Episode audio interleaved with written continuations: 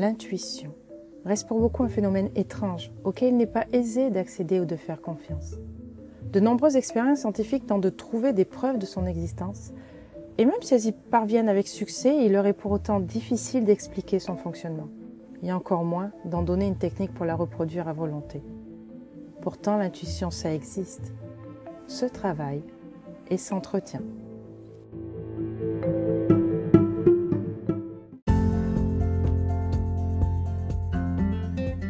Bonjour à vous et bienvenue dans le podcast de Cœur à Plume. Je m'appelle Cécile, je suis art thérapeute. Je suis donc facilitatrice d'instants de vie uniques par l'exploration de votre potentiel créatif.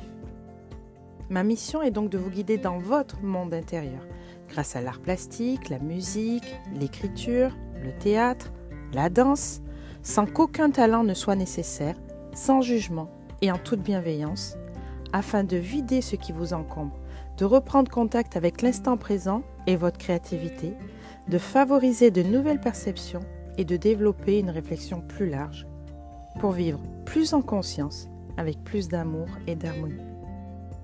Et si cet épisode vous plaît et qu'il vous semble pouvoir être utile à d'autres personnes, n'hésitez pas à le partager.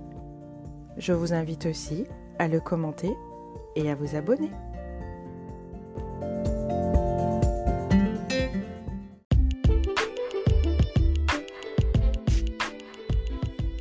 Il est normal de douter de son intuition lorsque l'on a appris à ne considérer que les chiffres, les faits, le concret. Mais si nous vivons dans une société qui n'y accorde pas beaucoup d'importance, c'est pourtant l'intuition qui embellirait à votre vie. L'intuition est ce que le corps a compris et ce que le cerveau n'a pas encore eu le temps d'analyser. Ce n'est pas une émotion, mais un signal qui traverse votre corps avec une information essentielle. Cela peut être une voix, un ressenti, un flash, une odeur. Ainsi, être connecté à vos cinq sens vous permettra de déployer votre sixième sens. Et pour cela, il existe des moyens très simples à mettre en place dès maintenant pour apprendre à faire confiance en votre intuition.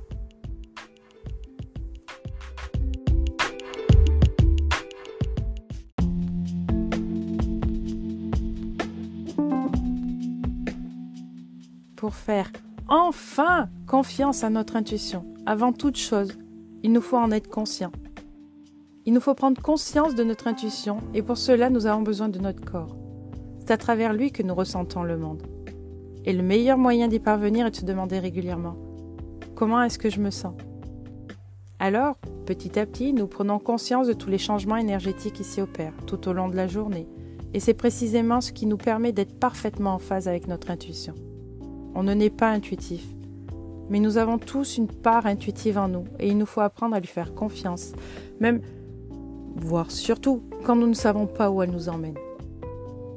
Pour ceux qui, comme moi, n'ont pas eu l'opportunité de voir le jour dans un environnement qui permet de développer son intuition, alors faire des exercices régulièrement, demander conseil à son intuition, même si au début il est difficile de l'identifier, comprendre la relation que nous avons avec elle, l'amplifiera de façon certaine. Ensuite, pour faire enfin confiance à son intuition, il faut aussi la développer. Il faut rester aware. Un petit clin d'œil à Jean-Claude Van Damme qui a rendu célèbre ces mots. Cela signifie devenir conscient de son environnement, apprendre à observer, être présent. Cela permet de ne pas se perdre dans ses pensées et de remarquer tous ces signes que l'intuition met sur notre route pour nous guider. Pour développer son intuition, il faut aussi apprendre à écouter. Et oui, pour devenir intuitif, nous avons besoin de devenir réceptif, c'est-à-dire recevoir l'information au lieu de l'envoyer. Ce qui signifie réduire peut-être drastiquement les bavardages. On écoute, on ne coupe pas la parole, même pas en pensée, même pas dans sa tête. Enfin, pour faire confiance à son intuition, et lorsque nous n'avons pas l'habitude de faire appel à elle, il faut faire attention de ne pas confondre sa voix avec celle de la peur, quand elle nous dit de nous méfier d'une telle personne, de ne pas aller sur tel projet. L'intuition, elle nous met en confiance. Lorsqu'on opte pour un choix qu'elle nous propose, nous nous sentons bien, en paix, et le doute nous quitte. Sa voix est douce et rassurante, contrairement à celle de l'ego. Notre intuition nous parle quand nous ressentons du bien-être au cœur du ventre. Elle nous parle quand nous ressentons de la clarté après la tempête. Elle nous parle quand nous avons confiance en la vie. Elle nous parle et nous sommes joyeux. Nous avons envie de danser et de fêter nos décisions, quelles qu'elles soient.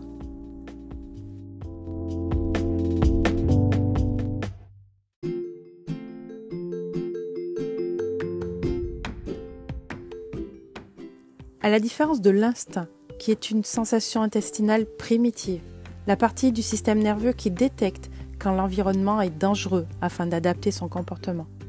L'intuition, elle, n'est pas un ordre. Elle est un processus supérieur dans lequel la sensation physique amène une connaissance, un savoir. Elle ne concerne pas la simple survie de l'espèce, elle nous connecte à tout ce qui est. Les personnes instinctives évaluent le danger dans leur environnement pour s'assurer qu'elles peuvent ou non faire confiance aux autres. C'est la peur qui oriente leur choix. Les personnes intuitives savent qu'elles peuvent faire confiance et vivent de manière plus détendue. Elles apprécient le présent plutôt que de vouloir contrôler l'avenir. Et elles sont capables de trouver la paix. L'intuition n'est donc pas si mystérieuse. Elle ne demande que peu d'efforts pour en faire une amie fidèle et aidante. Des exercices, de la présence, de l'observation. Voilà ce qu'il te faut pour faire enfin confiance à ton intuition et devenir un être intuitif que tout le monde sollicite pour des conseils avisés. Et comme toujours, si tu le souhaites, si tu en as besoin ou si tu ne sais pas par où commencer, je suis là pour t'accompagner à faire le premier petit pas pour apaiser ton âme à l'intérieur de toi.